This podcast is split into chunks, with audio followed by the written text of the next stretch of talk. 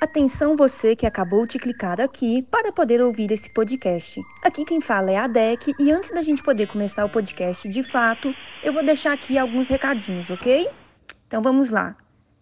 Primeiro de tudo, o podcast, esse podcast que vocês estão ouvindo, é um podcast que a gente gravou no ano passado. Então, a gente vai trabalhar ele da seguinte forma: a gente vai dividir ele em duas partes. Nessa primeira parte, vai ao ar a entrevista que a gente fez com a Clara e na sequência a gente vai fazer um episódio falando, a gente vai divulgar o episódio falando sobre a literatura lésbica, não somente a lésbica, sáfica, também literatura LGBT como um todo no Brasil. A gente vai falar sobre algumas, alguns livros que a gente leu, a gente vai falar sobre algumas autoras nacionais que a gente chegou a acompanhar e tal. Mas nesse momento, vocês vão acompanhar, acompanhar somente a parte onde a gente entrevista a Clara, autora de Conectadas, ok?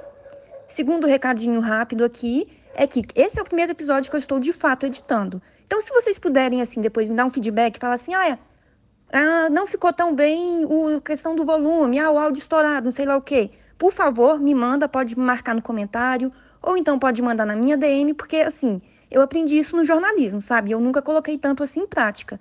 Então, essa vai estar sendo, de fato, a minha, minha primeira experiência. Então, vocês, se vocês puderem me ajudar dando esse feedback para mim, vai ser bem bacana.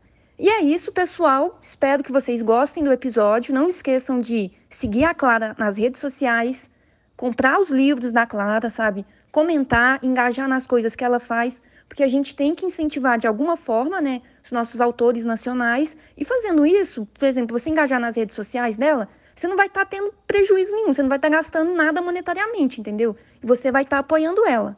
Então agora convido vocês a curtirem o episódio, espero que todo mundo goste. E é isso. Valeu, falou. É prolixa, né? É do mal da mulher. Mas, gente, se, se, se, precisar fechar e abrir outra, não tem problema não, tá? É só hum, eu mandar não, o link. Não acostuma não, gente, não. não sabe? dá esse espaço, não. É, é três horas pra frente. É, realmente.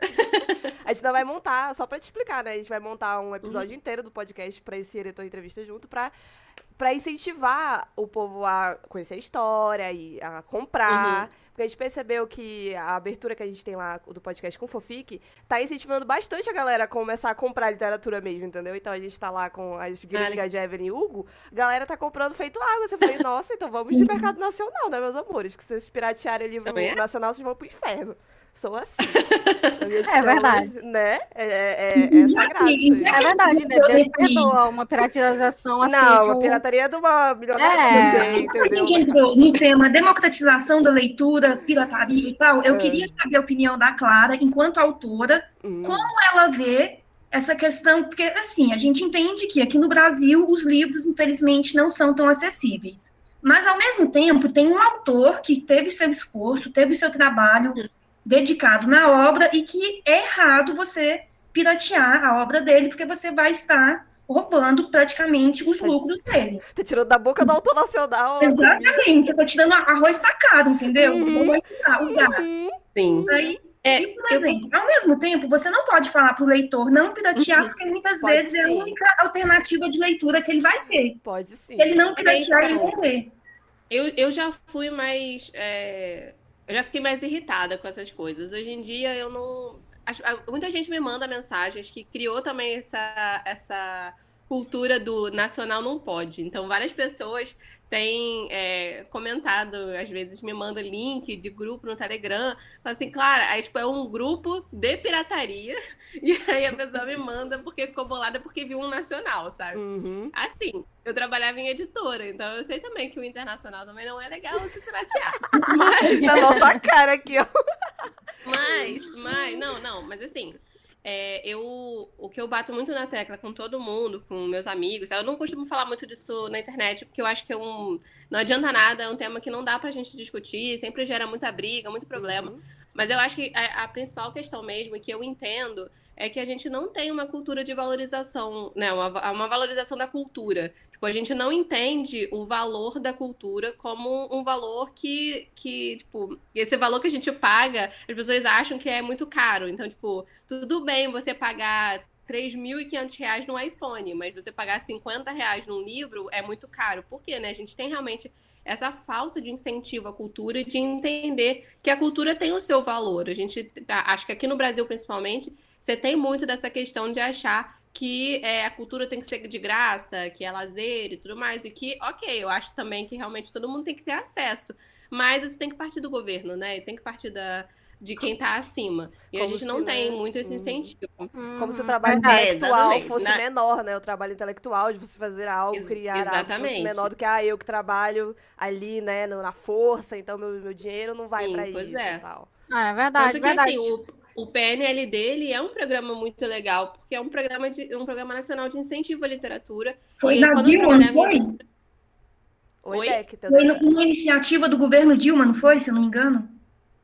Acho que foi, não tenho certeza. Eu sei que eu comecei a trabalhar, porque eu trabalhava na Record, né? É, eu comecei a hum. trabalhar lá em 2016.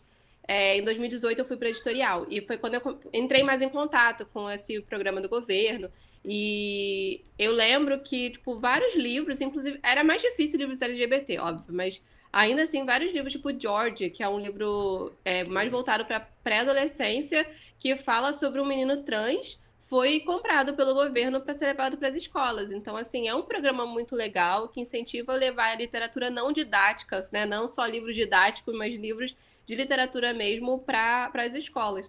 Mas é assim, né? A gente tem que ter incentivo à biblioteca, tem que ter incentivo para leitura nas escolas. Se você não tem isso, realmente fica muito difícil, porque a gente tem uma população que tem uma desigualdade social enorme. Acho que assim, 90. Eu, outro dia eu estava vendo um vídeo de que 97% da população brasileira tá assim naquela linha do abaixo da, da, da pobreza, né? Entre aspas. É, mesmo pessoas que ganham bem, elas não chegam perto de, dos mais bilionários do, do, do país. Então, assim, é, é, muito difícil a gente considerar que a gente vive num país com uma desigualdade muito grande, que está piorando, né? Que a gente está num governo que não está ajudando a tirar o uhum. Brasil da miséria, está só colocando mais pessoas na miséria, e você realmente falar para ela que ela tem que tirar 50 reais do, do arroz, do feijão dela, para comprar um livro. Então, assim, se alguém vira para mim e fala que, ai, claro, eu li o seu livro em PDF, eu não vou falar nada, sabe? Eu vou falar assim, eu espero que você consiga ler outros livros meus, tá? sabe? Principalmente os e-books que eu boto às vezes de uhum. graça. Então, Sim, lá no Kindle Limit, né? Tem bastante lá. Pois é. E eu sempre tento colocar aquelas ações mais baratas, porque eu sei que às vezes é difícil para as pessoas é, lerem, e às vezes o que acontece muito também é que nessas ações o pessoal compra o livro barato, gosta muito do livro, e daí depois quer comprar o físico, né? Porque daí uhum. já sabe que, e aí pode investir mesmo. Mas realmente é um assunto muito delicado da gente falar no Brasil. É, polêmicas, né, Deck? A Deck já começou assim com o pé na porta, nossa querida jornalista do podcast. Jornalista tem esse mal, né? Já quer tirar o, assim, o pior do entrevistado desde já. Aproveitar entendeu? que ela tá animada, que ela tá feliz pra falar das coisas mais pesadas. Olha, Clara, eu quero eu quero, preciso dizer, tirar isso de meu peito, entendeu? E falar o quanto eu sou apaixonada por Conectadas. Assim, eu fiquei louca da minha cabeça e te agradecer, sabe, por ter feito um livro assim tão sensacional. E com uma capa que não entrega que é bicha logo de primeira, né? Que as jovens precisam eu, desse tipo eu, Várias pessoas falaram isso pra mim e eu fiquei assim, gente, são duas coisas que eu não tinha pensado. A questão da capa uhum. e a quarta capa também, porque normalmente na capa de trás você tem a sinopse da história, né? E quando eu não gosto muito de sinopse atrás, porque eu acho que fica meio repetitivo, porque uhum. tem a sinopse na orelha, você pode fazer um, um jogo de brincadeira assim atrás. E daí, quando eles me mandaram a capa, tinha a, a sinopse. E aí eu falei, gente, vocês podem colocar, sei lá, eu, eu que, na verdade, foi uma amiga minha que sugeriu colocar essa conversa do jogo. Uhum. E eu falei assim, cara, ficou muito legal, porque tem a brincadeirinha do Conectadas e tal. Uhum. E aí. Quando, uma... eu, quando eu li assim, que eu peguei visão física, eu falei, não, esse livro aqui, eu vou, assim, eu vou me esbaldar, entendeu? E foi discussão ainda off, né, da minha psicóloga. Ela falou, ai, menina, vai ler alguma coisa pra te sair das telas. Uhum. Eu tava muito ansiosa, ela falou, para de ficar no celular o tempo todo, vai fazer alguma coisa fora das telas telas. Eu falei, tá, esse livro aqui eu ganhei de aniversário, né? Aí eu fui ler e tal, já tinha me interessado. Quando eu comecei a ler, eu assim, eu ficava louca, porque eu só conseguia ler uma horinha durante o almoço, né? Porque a gente tem que trabalhar oito uhum. horas por dia e tudo mais. E eu fiquei apaixonada, Clara, de uma forma que eu falei, gente, hoje, por que que eu, por que que eu não posso voltar no tempo e entregar este livro para a Bruna, boiolinha de 15 anos? Porque é assim, sabe? Eu acho que foi uma das primeiras vezes que eu peguei um livro nacional, assim, eu já li muita coisa assim na vida, mas acho que foi a primeira vez que eu li um livro nacional que parecia assim feito para mim. Eu me Ai, identifiquei, entendeu? Eu achei legal que as coisas estavam em São Paulo. Geralmente, quando a gente é jovem, a gente tá as burrices, né? De falar, ai, nossa, queria que as coisas passavam em Nova York. Não, foi da hora, que tinha Campinas lá, entendeu? Eu nunca fui pra Campinas, mas achei da hora, entendeu? Achei que tinha um negócio meio... Eu achei, eu achei incrível tudo, assim, toda a ambientação e tudo mais. E o meu objetivo de vida agora é fazer a Steam ler esse livro, porque elas precisam e elas não sabem ainda. Quem não leu, claro. Um outro aspecto do quesito físico mesmo do livro, que eu achei interessante foi a parte da diagramação, quando vai para a parte das uhum. mensagens, entendeu? Eu achei muito inteligente, foi muito uma sacada muito boa do, da sua equipe aí de, de, diagramação, editores, não sei, mas foi eu sua amiga? Gente... Como é que foi essa história da, da foi, Não, o, as mensagens realmente fui eu. Eu já tinha pensado em colocar mensagens entre capítulos até porque, como a história já acontece quando elas já se conhecem, eu queria que tivesse também esse gancho para mostrar como elas se conheceram e intercalando. É, mas quando chegou a diagramação foi da editora, né? Eles, ele, a, a, diagramadora pensou no projeto e quando eles me mandaram já estava pronto. Eu falei assim, gente, ficou muito maravilhoso. Até tem um post de Facebook que a que ela criou uma loginho pra Nevasca, né? Que é a empresa. Eu falei assim, cara, ah, eu, fiquei muito apaixonada. Foi muito melhor do que eu imaginava. Imersão. Não, como é que é? Olha aí, estão calando a pobre. Fala, Bia, qual é a sua pergunta? A gente que tá silenciando você enquanto pobre. Tá, vocês estão sim, tô sofrendo pobofobia ao vivo aqui. É, na cara da, da Clara. Ué, travou teu microfone, gata. Tu ficou muda? Foi? Tu se auto-silenciou agora? Ela silenciou agora. Do nada, bicha. Mas, ó, então tu já, tu já vem, Bia. Tu ajeita teu áudio aí, não sei o que aconteceu. Já aproveitando o gancho, né, do, do Conectadas, da Raíssa. Eu queria te perguntar como é que foi criar uma personagem que, a princípio, a gente pensa, poxa, ela teve umas atitudes muito erradas, como começa a Raíssa, né? Ela, uhum. ela tá errada no começo, mas não teve um segundo que eu consegui não amar esta menina, sabe? Parecia assim que eu estava vendo uma teen. E é difícil você gostar de adolescente, principalmente quando você é adulta já, né? Sim, então, porque você fica assim, você fica julgando, você fica falando, burro, não faz isso, eu, conta a verdade. Eu, anos na cara, eu ficava assim, ai, eu entendo tanto ela, a menina de Então, como foi, assim, fazer uma personagem tão real? Porque ela tem falhas reais, só que ao mesmo tempo você não fica culpando e achando ela uma, uma idiota, uma burra, por ter feito o que ela fez, sabe? É, como é que você faz esse crescimento? ah, eu pelo menos eu, eu vou ser Raíssa Fon, entendeu? Quem, quem falar mal dela, eu quero na cadeia, eu vou cobrar. Pode falar. Não, então, normalmente essa é, quando eu recebo críticas em relação a conectadas, é por causa disso. É, e eu entendo também, até porque eu sei que algumas pessoas já passaram por traumas da vida com pessoas Sim. mentindo. Eu passei, mas eu passei pano, é. não tô nem aí. A Raíssa é linda, ela Pois é. mas, é, a história de Conectadas, ela partiu muito da inspiração de quando eu tinha fake no Orkut, né? E, e para quem não conhece, eu sei que muita gente das no, da geração eu Z tive. não conhece, não conhece falecido Orkut. Aí eu é. tive Orkut, Carleno foi Então, eu tive muitas amigas que passaram por isso. Eu, não, eu, eu particularmente não, se eu passei, eu não sei, porque na verdade tinha uma pessoa que eu suspeitava que era uma menina, mas aí ele sumiu e nunca, nunca soube a verdade. Mas eu suspeitava. Mistério permanece até hoje. Hum. É, não, eu tenho muita vontade de reencontrar essa pessoa e falar assim, cara, tá tudo bem, não tinha problema, sabe? Era outra época. Eu lembro, não, mas eu lembro que na época eu também ficava pensando nisso, porque como eu tinha amigas que fizeram fake é, homem sendo mulher, e eu já tinha feito também, só que eu não gostava de mentir. Então, tipo, eu fiquei uma semana mentindo, depois eu falei, ah, eu preciso te contar a verdade. Ah, eu também. aí eu não consegui. Aí, bate, eu tinha das não mentirosas, bate clara aí sobre isso. Sim. Não sei como eu virei advogada depois, mas aconteceu, né? Era contra a minha índole. Mas é, eu não conseguia. Mas assim, eu, eu tinha amigas e eu entendia, sabe, por que, que elas mentiam. É, porque, na verdade, tudo sempre começa de um jeito super inocente. Você só quer estar tá criando. Você não está pensando que você vai namorar uma pessoa que você conheceu online, né? Você está pensando o quê? É. Você vai criar um personagem, viver uma vida ali de engraçada. A gente pensa, ai, que divertido, vou botar asterístico para colocar minhas ações e participar de festas fakes e ter vídeos fake. Você não pensa que você vai se conectar com as pessoas uhum. de outros lugares que você nunca viu pessoalmente e vai sentir coisas que você acha, né, que sentimentos de verdade. Então, é, eu entendia que essas pessoas não começavam uma mentira de propósito, mas eu também passei, eu também acompanhei principalmente a minha melhor amiga, né? Ela, ela se descobriu lésbica por causa do fake e é, eu, ela namorou uma menina há muito tempo, acho que ela ficou um tempão assim, mentindo, porque ela tinha medo, exatamente a, a história da Raíssa. Ela passou pra, pelo, sentimento de não, não ter coragem de contar, de ter medo de que se contasse fosse perder aquela relação. É, então viveu aquela dualidade mesmo de tipo, eu sei que eu estou fazendo uma coisa errada, mas ao mesmo tempo eu não quero perder isso. E eu acho que por causa dessa minha experiência, dessas vivências que eu tive, tanto do meu lado, de já ter passado, de já ter sido o lado da Ayla, sem saber, é, sem ter certeza, né? Mas já ter vivido do lado da, da, minha melhor amiga, de outras amigas que eu conheci online também. E nos dois casos, quando, as, quando elas contaram a verdade, as duas meninas ficaram boladas na hora e depois perdoaram e, e elas continuaram namorando. Então, assim, é, realmente a, a, a vivência de Conectadas é real. Ela foi inspirada em fatos reais, em histórias reais.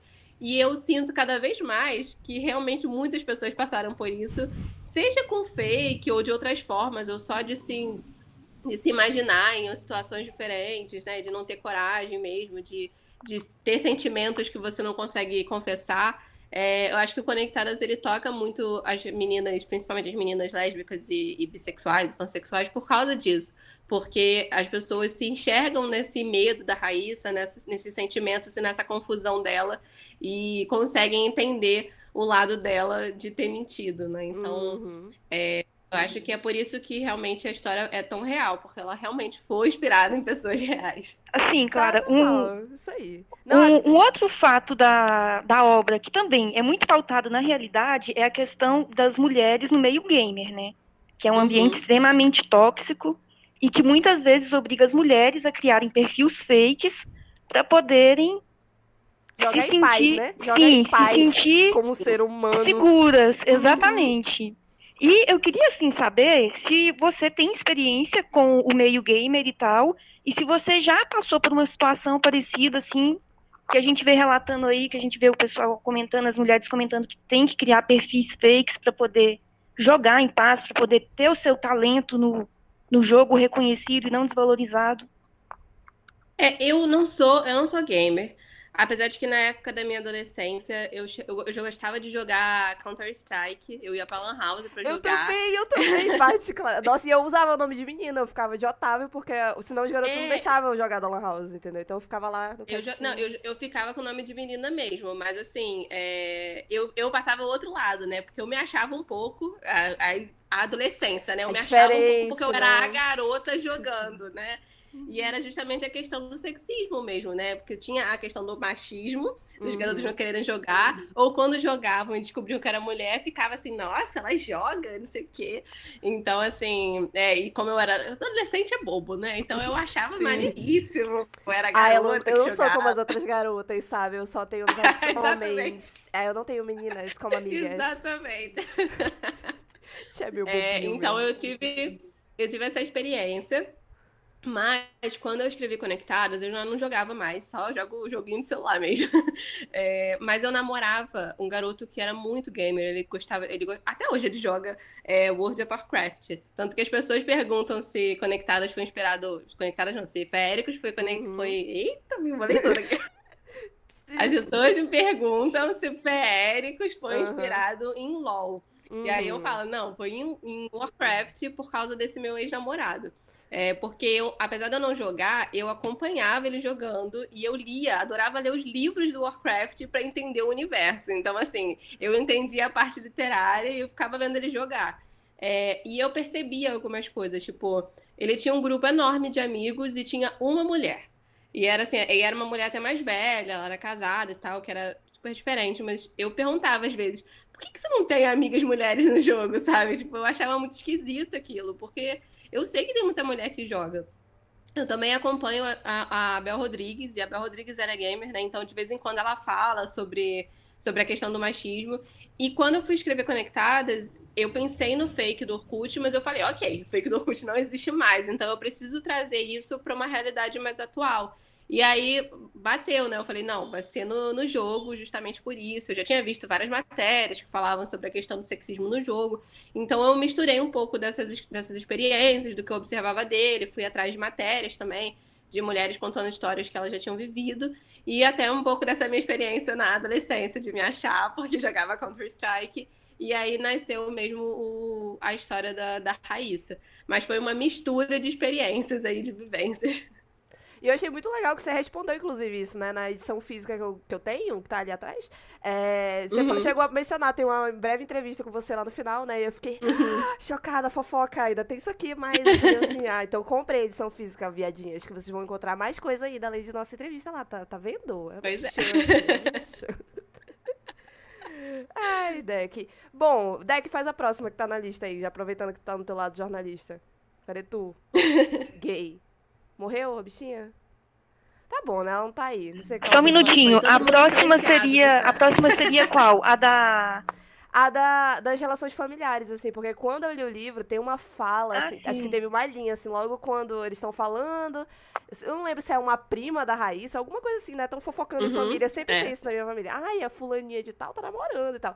E eu achei a reação que todo mundo na família teve tão assim.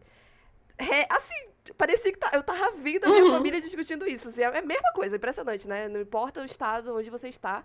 Eu sou do Amazonas, entendeu? E é universal a, a experiência com a micro-homofobia familiar. Eu achei então, isso incrível. Eu fiquei, nessa hora, inclusive, eu fechei o livro, que eu falei, hum, too real. Too real. Algumas gente... pessoas me marcaram assim, Clara, esse, esse capítulo foi muito difícil. É, isso aí bateu, entendeu? E aí a gente tem uma pergunta sobre isso. Faz, Deck. Então vamos lá, vou ler ela bonitinha. É, Clara, a Raíssa e a Ayla, elas são personagens complexas. A Raíssa tem um dilema, né, por se passar por alguém que ela não é, mas também, de certa forma, as duas enfrentam outras questões ligadas principalmente às relações familiares. E isso gerou uma, uma identificação entre o que eu li e o que eu vivi, inclusive, como a Bruna comentou aí também, né, a questão da vivência dela, principalmente no que tange a questão da homofobia, muitas vezes internalizadas na nossa própria família, você vê que não é uma coisa maldade, sabe? Você vê que é algo tá uhum. que está tão presente dentro deles que eles não conseguem pensar de outra forma. E eu queria saber qual que foi o processo criativo para você criar essa trama em específico, se foi baseada em uma experiência sua ou se foi em experiências alheias. É, eu sempre gosto muito de tratar relações familiares nos meus livros, é uma coisa que você vai encontrar em todos eles. É, seja problema, eu falo muito de problema com pais, né? E o Conectadas até ele tem um pouco essa diferença, porque no, no a Raíssa tem a questão com a mãe mais. Apesar de que a Ayla tem com o pai também, mas normalmente eu trato O pai da Raíssa é meu de... pai, entendeu? Eu não tenho, então é ele agora. Ele é o meu pai atualmente, então é isso. Eu trato muito essa questão de ausência de pais, né? É uma coisa, eu, eu sou uma pessoa que tá, tô muito presente na minha família, a gente é muito unido. E eu gosto de, de tratar essas coisas porque eu acho que o, o meio familiar, ele faz muito parte das nossas experiências e do, de como a gente enxerga o mundo. É, e como a gente vai né, ter medos e, e, e ter coragem de se assumir e tudo mais. Então, principalmente numa questão, num livro que falava sobre, sobre saída do armário, sobre entender sexualidade, eu achei que cabia muito e precis... era muito importante falar sobre esse background delas e, e entender o que, que fez ela tom... elas tomarem as escolhas que elas tomaram e, e enfim, até o final da história. É, acho que a, a, tanto a vida da Raíssa quanto da Ayla foi muito inspirada no que eu vejo na minha família, na família dos outros. É, me, é bem uma mistura mesmo de, de vivências. Eu já ouvi muito também na minha família, pequenos comentários, essas micro-homofobias que a gente ouve no dia a dia, de, da minha mãe, às vezes, falar. Ah, vi um casal é, homo se, se beijando e falar assim, ai, precisa disso? É, no meio da rua, de nunca ter feito um comentário desse sobre um um casal hétero e depois fica, não, eu faria, falaria a mesma coisa sobre um casal hétero, mas nunca falou. Tá bom, tá bom, a gente é, acredita, dona é Clara. Pois é. Dona mãe da Clara. Assim, a minha... Não, a minha mãe, ela hoje é uma pessoa totalmente diferente e eu, justamente porque ela tem uma mente muito aberta para me ouvir. Uhum. E eu acho isso muito legal porque foi o que a, a Deb falou, que às vezes é, são coisas que a pessoa fala e ela não se toca que ela tá usando termos e, e preconceitos que estão enraizados. Às vezes ela é, acha que ela tá até te ajudando, né? Ela acha que ela tá fazendo um comentário é, até assim, construtivo. Está um comentáriozinho, é. É, só um... Mas assim, e não só em relação a isso, mas você vê, é uma coisa, acho que da, do, do, meio familiar brasileiro, né? Fazer comentários sobre a vida das pessoas, que você se incomoda, sabe? Tipo, falar que fulano engordou, sabe? Fazer aquelas, aqueles comentários você fica assim, meu Deus, calinha a boca.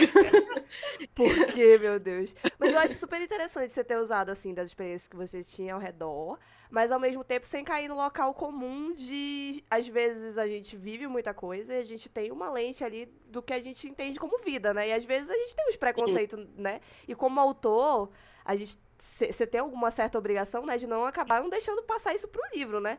E eu queria uhum. saber, então, como que foi para você, tipo, fazer uma representatividade tão acurada que, por exemplo, assim, tem uma amiga minha, né, que é descendente de japoneses, e ela leu o livro, ela achou incrível. Eu enquanto mulher preta, fiquei assim, uau, uau, essa mulher é brilhante, você, no caso, né, brilhante. E como é que foi, assim, não, não cair no local, no local comum? Desde as pequenas coisas, como, tipo, colocar a família da Rissa como uma família super acolhedora, o pai dela super presente, porque a gente sabe que é uma pauta que a gente sempre uhum. trata, né, em movimentos pretos e tudo mais. É, até situação financeira, sabe? Assim, você quebrou muitos estereótipos lá pra mim, entendeu? Construção da família da Ayla, muita, muito, muito pequenas coisinhas assim. Como é que foi para você não cair, né, nesse local comum de estereotipar, acabar estereotipando os personagens? Eu falo que Conectadas foi muito uma autoterapia para mim, porque eu me sinto metade Ayla, metade Raíssa, né? Então, quando eu decidi. É, é... As filhas. quando eu decidi algumas questões, por exemplo, de origem, é, partiu muito das minhas vivências também. A Raíssa, que tem a, a ascendência indígena, eu tenho também. E é uma questão para mim, porque eu não conheço é, de onde vem essa, essa família, de qual aldeia que era, não conheço nada mas ao mesmo tempo isso é uma questão para mim, porque algumas pessoas me, me veem como branca, outras pessoas não me veem. Então, assim, uhum. é, essa questão racial para mim é uma, uma dúvida muito grande. Eu achei interessante colocar isso na Raíssa, porque era uma coisa que eu não via em livros, né? Eu sempre, eu sempre ficava com essa dificuldade de me identificar com personagens, porque eu falava, cara, eu não me vejo em nenhuma dessas personagens, sabe? Nenhuma dessas dúvidas eu encontro nessas personagens. E a, a Ayla, eu já escolhi a, a origem japonesa, e eu acho que em parte também por minha, por minha vivência, porque quando eu era menor, muita gente falava que eu parecia japonesa. É, tipo, quando eu nasci, as pessoas falavam na, na maternidade, assim, olha aquela japonesinha ali. É, pois é.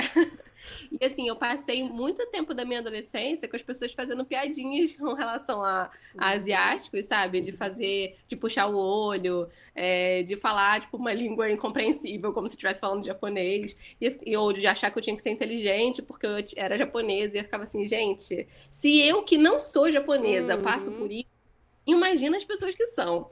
É, e eu tenho, eu tenho muita afinidade com a cultura do leste asiático. Eu para quem me conhece aí, eu vejo muito é, drama coreano, sempre gostei de ver anime japonês, então era uma coisa que estava presente na minha vida. Eu achei interessante colocar, até por eu ter mais conhecimento, por eu saber mais ou menos, pelo menos em parte, o que a, a Ayla passaria. É, tanto que ela passa por essas coisas que eu passei de, de ter a questão da expectativa das pessoas, dela ser, dela ser inteligente, dela ter que ser, né, de ter que ser sempre boa em tudo.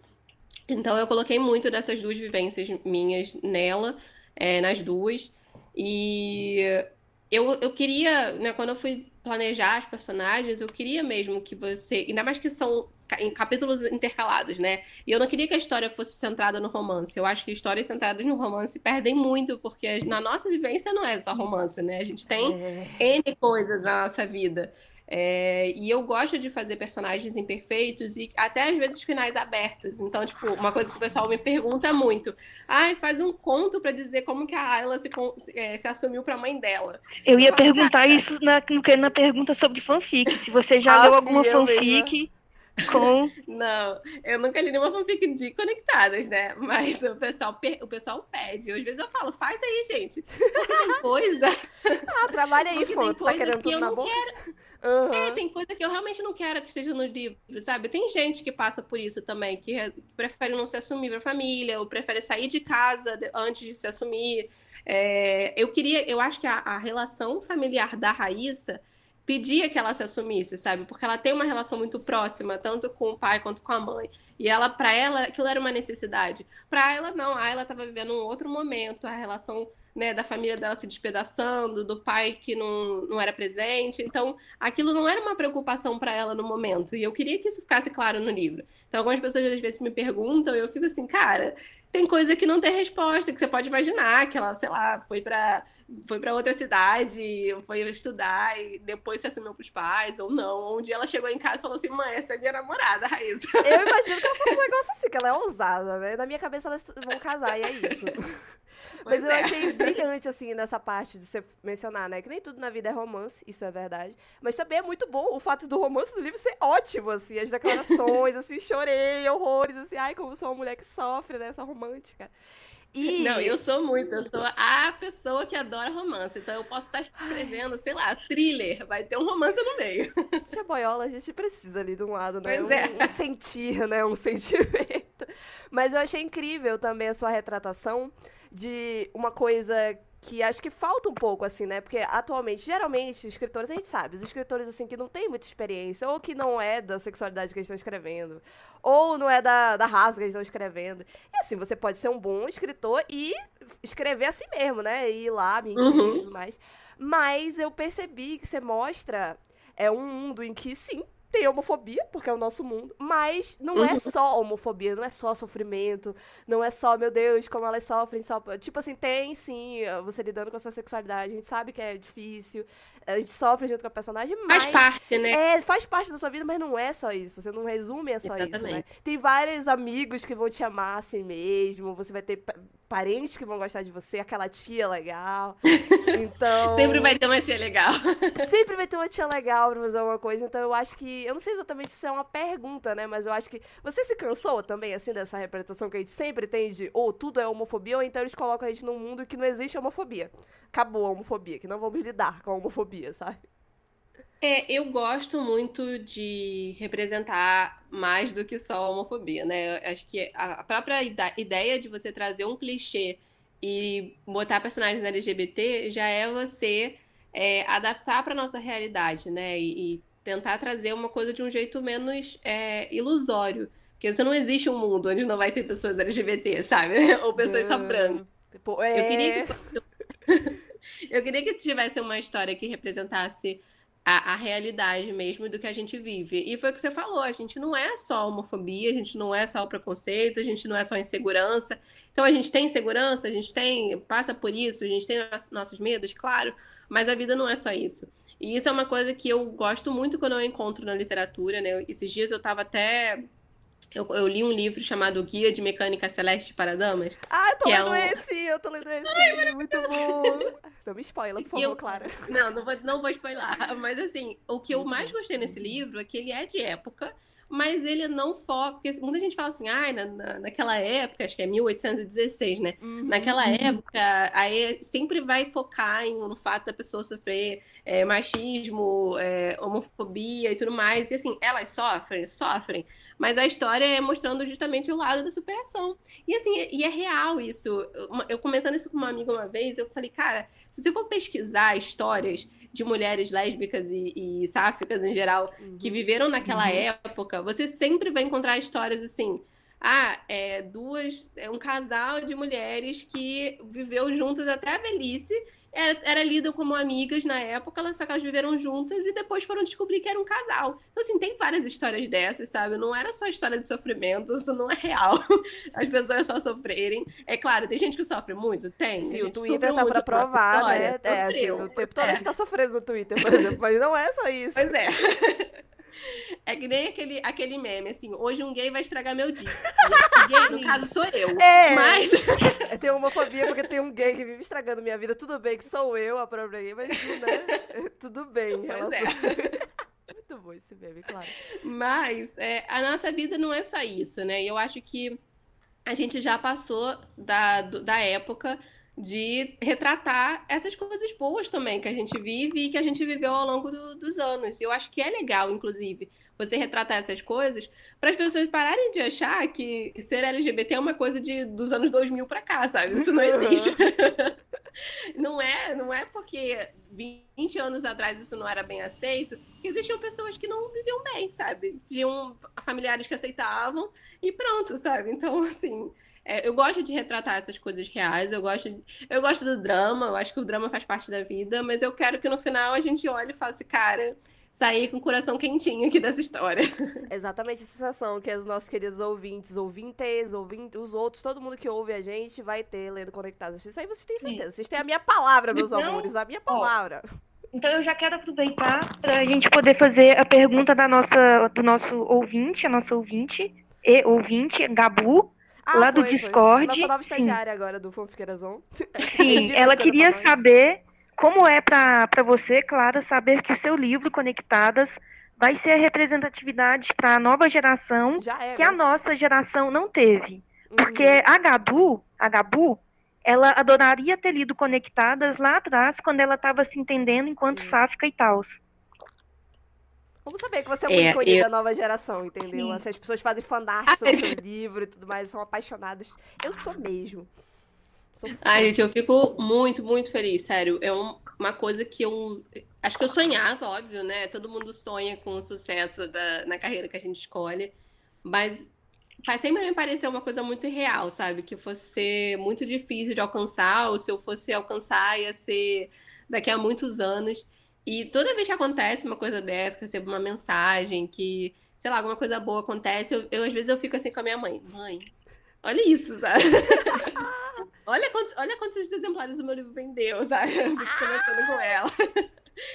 e assim, é muito surreal para mim. Às vezes eu acho que, sei lá, que vai chegar ano que vem e vai acabou de descobrir que foi um sonho, que nada existiu. Que, sei lá, o próximo livro vai ser um flop. Que nada os LGBT povo animado te ama. Assim, eu já, já, já é. tomaria um brunch com a sua pessoa, já, já almoçaria no, por, por mim no domingo, entendeu? Juntas.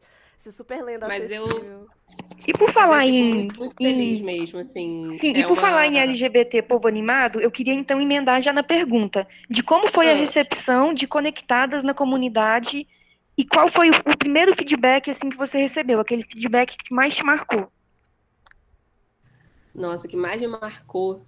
Difícil. Porque assim, quando Conectadas lançou, é, eu tava muito nervosa, tava com muito medo, porque, né, foi o primeiro livro que eu tava publicando por editora. É, e tem todos aqueles medos da gente como autor, de o livro, se o livro não vender, não vou publicar mais nada, a editora não vai querer mais me lançar, é, o que, que vai acontecer?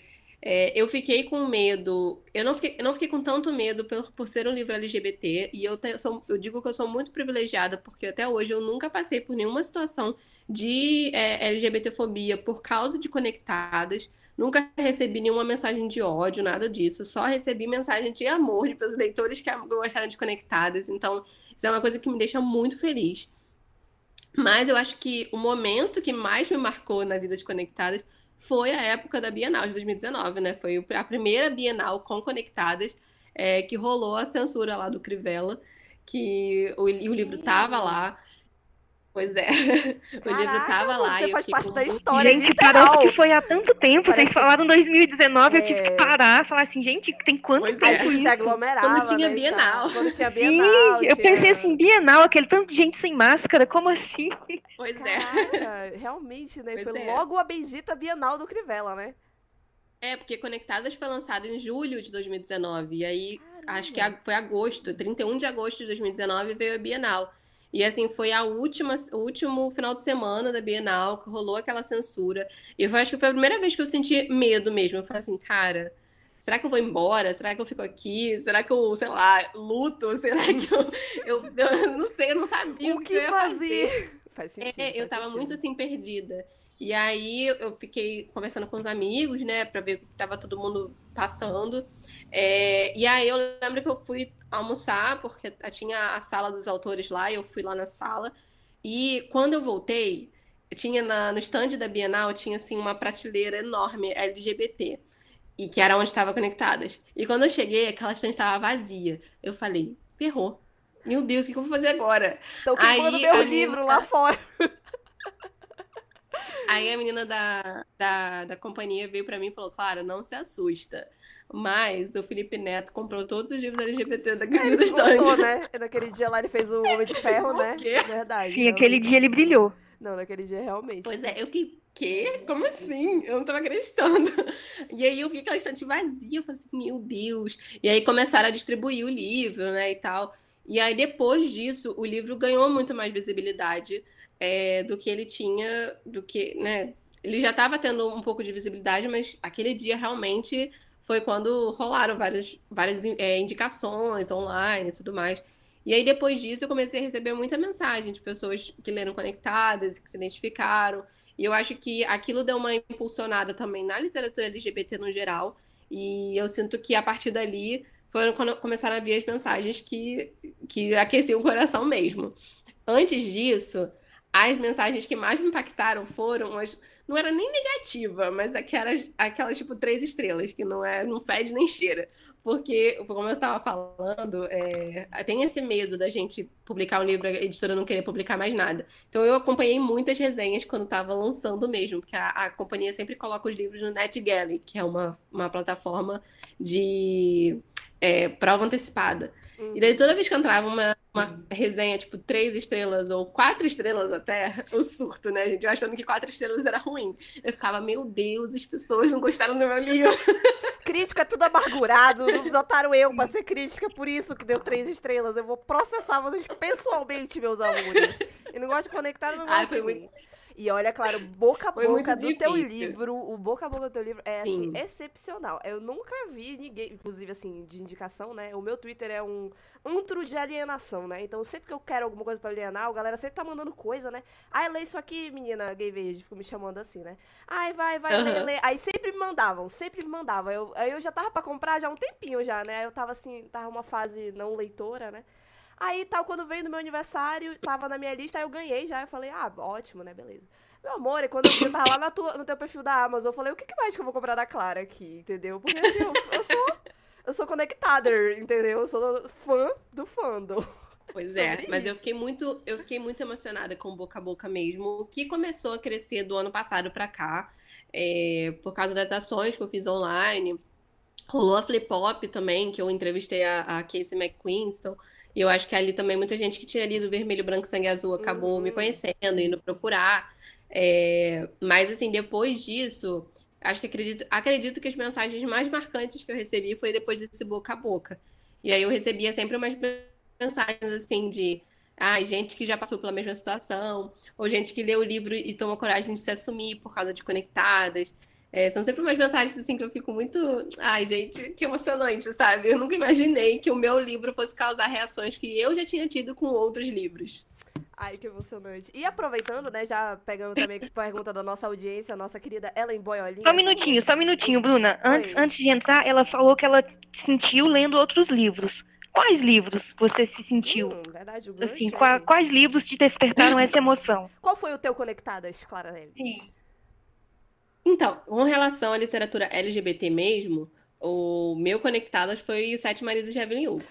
Foi o livro, assim, que. Eita, aqui audiência do ouvido de vocês. O que falar desse livro? O que falar desse livro? Gente, pra te ter noção, a gente nossa. discute esse livro semanalmente na Twitch, claro. A gente é assim, ó, a Bíblia sáfica, basicamente. E agora a gente vai dar um é jeito da Bíblia Teen ser conectada, entendeu? Eu vou obrigar a audiência. Pois é. Isso. Porque Sete Maridos de Evelyn Hugo. É maravilhoso. E assim, é maravilhoso justamente por ser imperfeito. Eu tava debatendo sobre ele ontem também com os amigos, porque. Finalmente, o pessoal querendo cancelar as galera de mil, 1950 do Twitter. Eu, meus amores, parem pois com é. isso.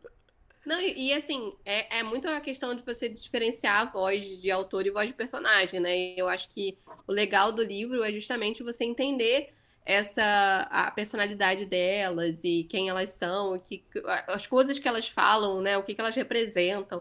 É, mas o, o, o Evelyn, a Evelyn Hugo, eu me senti muito representada, muito por ela ser uma personagem adulta. Porque era uma coisa muito difícil de você encontrar, né? Um personagem adulto que seja LGBT, tipo, de literatura LGBT adulta. Ou quando você encontra, é um pouquinho acima do adolescente, tipo Vermelho, Branco Sangue Azul, né? Que as pessoas vendem como YA, mas na verdade é New Adult. Mas a Evelyn Hugo, ele é uma literatura mais madura. Tanto que um outro livro que eu amo muito, justamente por causa disso, apesar de ser um pouco mais distante da minha realidade, é As Desventuras de Arthur Less, porque ele fala sobre um personagem é, gay de 50 anos. Então, tipo, é, ele, e ele é um escritor fracassado, que, tipo, é, ele resolve aceitar vários, vários convites e viagens e coisas do tipo para poder não aceitar o convite de casamento do ex-namorado dele. Então, assim, ele resolve viajar pelo mundo. Olha, eu falo por experiência própria que errado ele não tá. Se alguém te. Sim, faça isso. Viaje o mundo inteiro, mas não vá. mas não volte com o seu ex. Ai, pois é. Um para nos dar essas lições. E aí o livro ele fala muito sobre essa questão dele ser um cara gay de meia idade, que é uma coisa que você não encontra muito na literatura também, dele ser escritor, então eu também me identifiquei muito com essas questões dele, de, do medo de fracassar. E tipo, às vezes ele estava indo para receber um prêmio e ele estava se sentindo fracassado, sabe? Então assim, é, é, o livro é muito bom. E eu acho que antes, foi antes de Evelyn Hugo que eu li ele, então ele também me marcou justamente por ter sido essa literatura mais voltada para um público mais adulto mesmo. E eu, com meus 27 anos, já estava pensando aí, já não me identifico mais tanto assim com a literatura jovem. É claro que eu gosto, eu gosto de ver as confusões de ser adolescente, adoro desse livro, mas é legal quando você encontra uma literatura que conversa mais com você, né? O Evelyn Hugo para mim foi isso, assim, me bateu ali, eu falei, cara, meu Deus do céu. Eu fiquei muito apaixonada por esse livro. A Evelyn Hugo, ela muda Mas quando vida, eu era adolescente. Na base do soco, né? Pois é. Mas quando eu era adolescente, outros livros me marcaram muito, né? Que foi o A Mediadora, da, da Meg Cabot. Meu Deus, eu li. eu também, eu também. Eu li, a Mediadora, li, gente. A mediadora. Eu li todos aqueles livros. Eu acho que foi um dos poucos livros que eu chipava o casal hétero. Eu também. Entendeu? Sou culpada, eu sou culpada. Eu falei, não, esses são meus héteros de estimação. Ai, ai, ai. Triste, olha. Olha, mas a gente sempre pode ler os personagens como não héteros, né? Eu pra também, mim, é o que eu fiz com Jogos Vorazes. Eu taquei tudo ali. Todo mundo falei, não, é quem eu olhei é bicha e acabou, assim, entendeu? Ah. Pois é. Mas, assim, é, eu, a Meg, ela foi muito a minha, a minha inspiração quando eu era adolescente para começar a escrever. Então, é, ver que eu tô sendo uma inspiração para as pessoas do jeito que a Meg foi para mim é, é muito gratificante. Caramba, olha. E, inclusive, né, toda essa, essa parte inspiracional e tudo mais, a Bia que voltou aqui pra nossa entrevista vai já fazer uma pergunta também. mas você mencionou muito a sua mãe, né? E como ela estava presente no, nessa, nesse momento da tua vida, né? Então a Ellen Boiolinha, né? Nossa audiência, assim, muito boa com os nomes. Ellen Boiolinha perguntou qual foi o processo de publicar o livro. Se você, como foi o, o apoio da tua família e tal? Como é que foi esse contato com a tua mãe? Se eles leram depois? Como é que foi? Essa questão toda? Então, é, a minha mãe sempre me apoiou muito, é, tanto a gostar de literatura quanto a começar a escrever. Então, tipo, eu comecei a ler por causa dela, porque ela lia livro para mim quando eu era criança, antes de aprender a ler. É, depois que eu aprendi a ler, ela me dava livro e ela sempre falava para os amigos, tipo, ah, Maria Clara, meu nome é Maria Clara, tá, gente? Pra quem não sabe. sempre que eu vou imitar minha mãe falando de mim, eu só consigo falar Maria Clara, porque ela não me chama de Clara, né? Óbvio. é, mas ela falava assim, ah, Maria Clara adora ler. Aí os amigos dela me davam livro de presente. Eu tenho até o, o Pequeno Príncipe aqui como dedicatória da, da época. É, então, isso sempre foi uma coisa, um incentivo muito grande da minha família. E a minha mãe nunca, nunca assim, falou para eu não seguir a carreira de escritora porque não dava dinheiro nem nada do tipo. Eu nunca, não lembro de não ter tido esse apoio da minha mãe. Ela sempre me apoiou, óbvio, a estudar, a fazer. Eu fiz faculdade, apesar de eu ter, ter queria ter feito faculdade de ser escritora, mas como não tinha, eu fui fazer jornalismo também. É, então, assim. é, mas mesmo eu tendo feito tudo isso, tipo, seguido uma, uma carreira acadêmica diferente, é, ela sempre soube que eu queria escrever e que é para mim o meu sonho era ser escritora. E ela sempre me apoiou muito. Tanto que o meu primeiro livro independente, publicado físico, que foi esse rosinho aqui, o Além da Amizade, é, ela me ajudou, ela pagou a, a gráfica, ela me ajudou no investimento mesmo. Então, assim, ela sempre me apoiou muito. É, e quando eu escrevi o Conectadas, eu estava no meu processo de aceitação da minha sexualidade. É, eu já me entendia como bi, mas como eu namorei por seis anos com um homem, foi uma, era uma coisa que eu ficava assim, dando uma empurrada para debaixo do tapete, sabe? E aí, quando eu escrevi Conectadas, foi um momento que eu falei assim, ok, eu preciso, eu preciso me entender aqui. Eu preciso parar de, de empurrar isso para debaixo do tapete e realmente aceitar, escancarar aqui as portas. É, e aí foi o meu processo mesmo de me entender. E depois que eu escrevi, eu me, eu me assumi para minha mãe. E no momento, no começo ela ficou um pouco assim, né, de tentando assimilar a informação, mas hoje nossa relação voltou a ser ótima, a gente se apoia muito. Ela leu Conectadas depois, ela chorou Conectadas. Aí eu acho que para ela foi bom Meus também. Amores, pra ela... dessa. Alô? Agora sim. Pois é. Peraí, Clara, para as nossas. Não, só um minutinho. Para as nossas ouvintes que estão ouvindo e que têm o desejo de ter uma obra publicada, e você mesmo que já trabalhou em editora e tal, você tem um pouco mais de propriedade de fala, pois além de ser autora, você também conhece o lado das editoras. Qual o processo a ser seguido? Adianta eu ir na DM de, um, de uma pessoa que eu sei que trabalha em editora, mandar o um link e falar, ô, oh, lê aí pra mim, por favor? Igual a gente fez Ou contigo. não. A gente ficou fazendo bullying Não contigo lá no. Twitter. Oi, Clara, dá entrevista pra gente. Não, isso aí é outra, é outra história. É, não, você é acessível. Mas editora não. Não, mas não façam isso de mandar link no, na DM de um, de um profissional. É mais fácil você começar a seguir, acompanhar a pessoa, ou perguntar, tipo, ah, você pode me dizer como é que funciona o processo de submissão de original da editora? É melhor que você seja assim mais educado do que sair tacando link ou sair tacando arquivo. Porque o máximo vai acontecer é a pessoa revirar o olho e falar assim: ai meu Deus, não aguento mais receber esse tipo de mensagem. Então, mas o conselho que eu sempre dou, né? Eu acho que a gente tem vários caminhos hoje na literatura. É, eu acho que estar por dentro do mundo editorial, seguir autores, seguir editores, principalmente no Twitter, né? O Twitter é uma ferramenta muito importante dentro do mercado. A gente tem muitos editores lá, muitos autores que dão dicas de mercado. Eu sempre indico acompanhar a Gil Domingues, que é uma autora de Luzes do Norte, ela vai ser publicada pela galera ano que vem. E ela dá muita dica legal de, de do mercado literário mesmo, de divulgação independente. E a Beatriz de Oliveira, que é era editora da Suma da, na Companhia das Letras e agora vai ser editora de aquisição da Rocco. Ela dá muito, muita dica legal. E além de tudo, ela dá palestras, dá eventos, workshops, laboratórios de escrita criativa. É, recentemente ela fez uma palestra sobre ficção especulativa. É, ela já fez sobre laboratório de preparação editorial. Então ela dá muita ajuda para quem está começando. É legal você acompanhar e ver o que, que os editores esperam e entender o mercado. É, quando a gente acabar essa pandemia, também aconselho em eventos e tá por fazer networking mesmo com o mercado. Muitos autores, tipo, eu trabalho no mercado editorial também, então são pessoas legais para você ter contato. Obviamente não é para você chegar nas pessoas e fazer contato só pelo interesse, né? Mas você você entrar ali no universo mesmo, conversar com as pessoas, fazer amizades, divulgar o outro, ler o livro dos outros, conhecer os outros autores. Isso é muito importante para você se inserir no mercado. Quando você faz isso, as pessoas começam a lembrar seu nome. Elas começam a ver você ali e, e te gravar, sabe? Falar, ah, essa pessoa é escritora. Então, é, você vai sempre ver também quando tiver atualização de concursos. É, tipo, a, a Suma mesmo fez aquela revista que aceitou originais de, de contos. A, a seguinte fez o Clip Pop. Enfim, agências, seguir agências também, né? Que fazem submissão de original. Tipo, a Increase tá com tá com submissão aberta até hoje, dia 12 de setembro. Então, é sempre legal você estar por dentro para poder entender qual caminho você vai seguir. Daí, os outros caminhos você vai ver. Você pode procurar um agenciamento e aí esperar o seu agente tentar te, te colocar dentro de uma editora. É sempre legal você publicar livro independente, porque é uma forma das editoras e dos agentes também te conhecerem, conhecerem sua escrita, é, saberem se você é bom antes de convidar, né, antes de, de partir para um processo de, de agenciamento ou de publicação mesmo.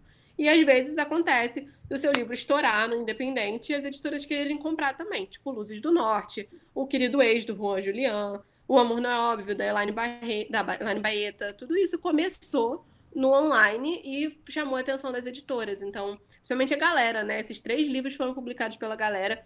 E é legal você ver que tem editoras que estão de olho no, no independente e, e querem publicar esses livros. E é legal você já ter uma base de leitores, porque é, isso ajuda também a editora a pensar, ok, a, a, esse autor tem potencial. Uma outra pergunta que eu quero fazer também, que eu sempre que tive uma curiosidade que eu queria perguntar para um editor. E como você Sim. trabalhou no setor, eu vou aproveitar essa oportunidade. Uhum. Como que, assim, alguém publicou o livro 50 Tons de Cinzas do jeito que ele foi escrito? Lá Você pode, do favor? Esclarecer quais caminhos obscuros os- ocorreu, assim, sabe, que levou a esse, a esse fenômeno?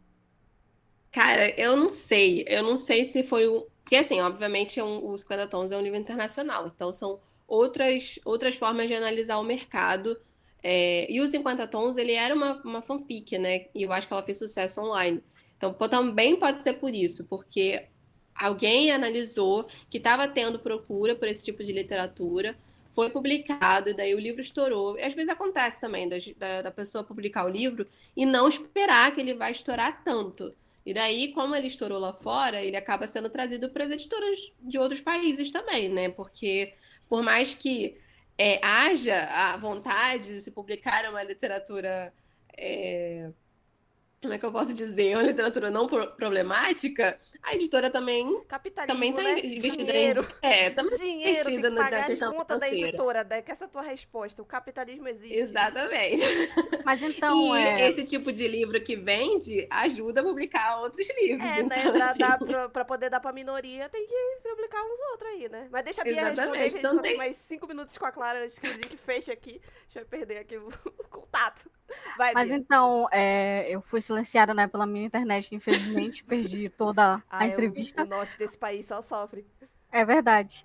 Mas, é, Clara, eu gostaria de perguntar para você é, sobre se você vê a possibilidade da, do livro, né, da história de Conectadas é, em outro tipo de mídia, uma série, um filme. Então, possibilidade eu acho que há. E a gente está vendo que, a, que a- o mercado audiovisual brasileiro tá de olho, sabe? Você vê que o Céu Sem Estrelas, da Iris Figueiredo, foi comprado. Vitor Martins está com um anúncio também de livro para adaptação. A Netflix está investindo muito assim, em livros da Thalita, da, da Paula Pimenta. Teve o anúncio agora de um Ano Inesquecível para o Prime Video. Então você vê que está tendo esse aumento de procura. Eu acho que muito porque realmente está tendo um aumento de, de, de, vi- de- como é que chama? De audiência, né, desse- dessas histórias. Tanto que teve aquele filme da Netflix com. Foi com a Maísa ou foi com a Larissa Manoela? Foi um filme que, assim, ficou em mais vistos, tipo, do mundo inteiro. Foi com a Maísa. É, Foi. Então- da Larissa também ficou. Maísa, né? É, então, esses filmes, tem muitos filmes que estão chegando agora no Nacional. Aliás, até séries também, 3% é uma série que está super aclamada lá fora. Então, é, as- acho que os- os- as plataformas de streaming, de, de- os players estão vendo que está tendo sucesso. Você tá, tem se procurado histórias com mais diversidade e você sair, né, do- da pauta do, a- do americano, ban- branco, padrão, hétero, também é, também é uma forma de, de investir, de ganhar dinheiro. Então, eu sinto que tá- o- os mercados estão de olho no nacional e eu espero que no futuro próximo a gente tenha aí uma adaptação de Conectados. É, tal qual estamos esperando é. sedentas pela série de Evelyn Hugo, estamos agora, vamos fazer bullying com todos os streams que a gente conhece pra ter série de conectados, ou filme, né? Não Pois sei é. série não, filme, não sei, eu quero alguma O coisa. filme, é.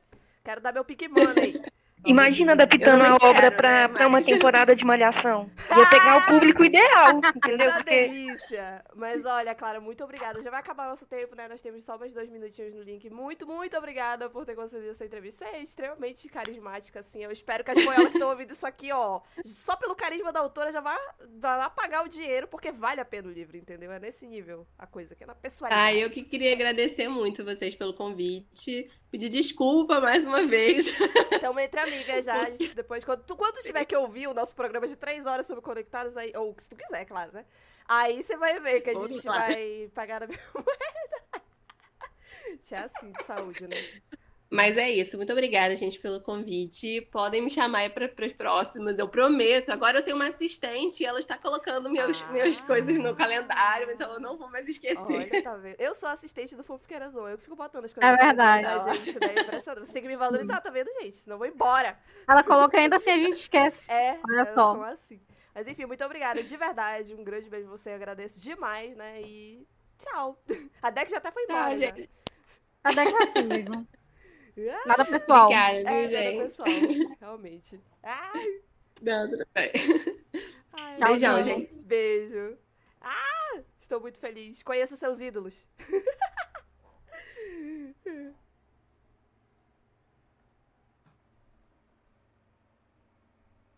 Gente, que mulher simpática, né? Tô chocada, chocada. Deixa eu salvar isso aqui e mandar pra Bia Gringa. Meus amores. Comprei conectadas, hein? Eu vou atrás de vocês. Isso é uma promessa.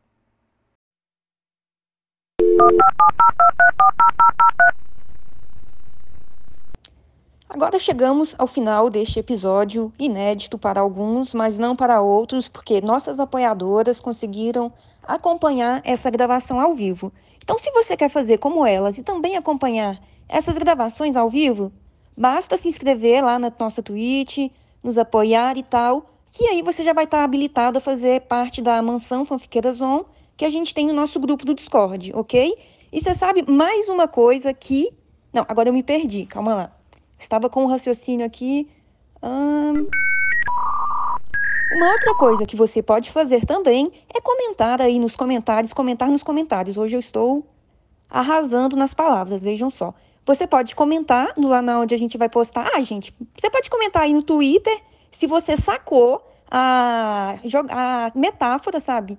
A expertise que eu tive quando eu coloquei aquela trilha lá de conexão para fazer um link com o título da nossa autora entrevistada com o título da Clara, Conectadas. Vocês conseguiram identificar a geração mais nova? Vocês já sabem que esse barulhinho aí é o barulhinho que a gente ouvia na internet nos tempos primórdios, junto com os mesopotâmios e tal?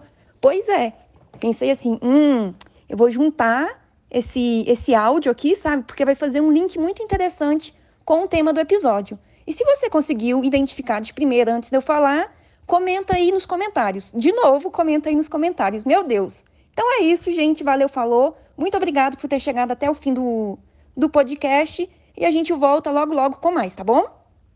Quando eu falo logo, logo, é logo, logo mesmo, porque a gente está organizando a nossa agenda de gravações e o podcast vai voltar a todo vapor. É isso, gente. É isso, gente. Agora sim. Valeu, falou.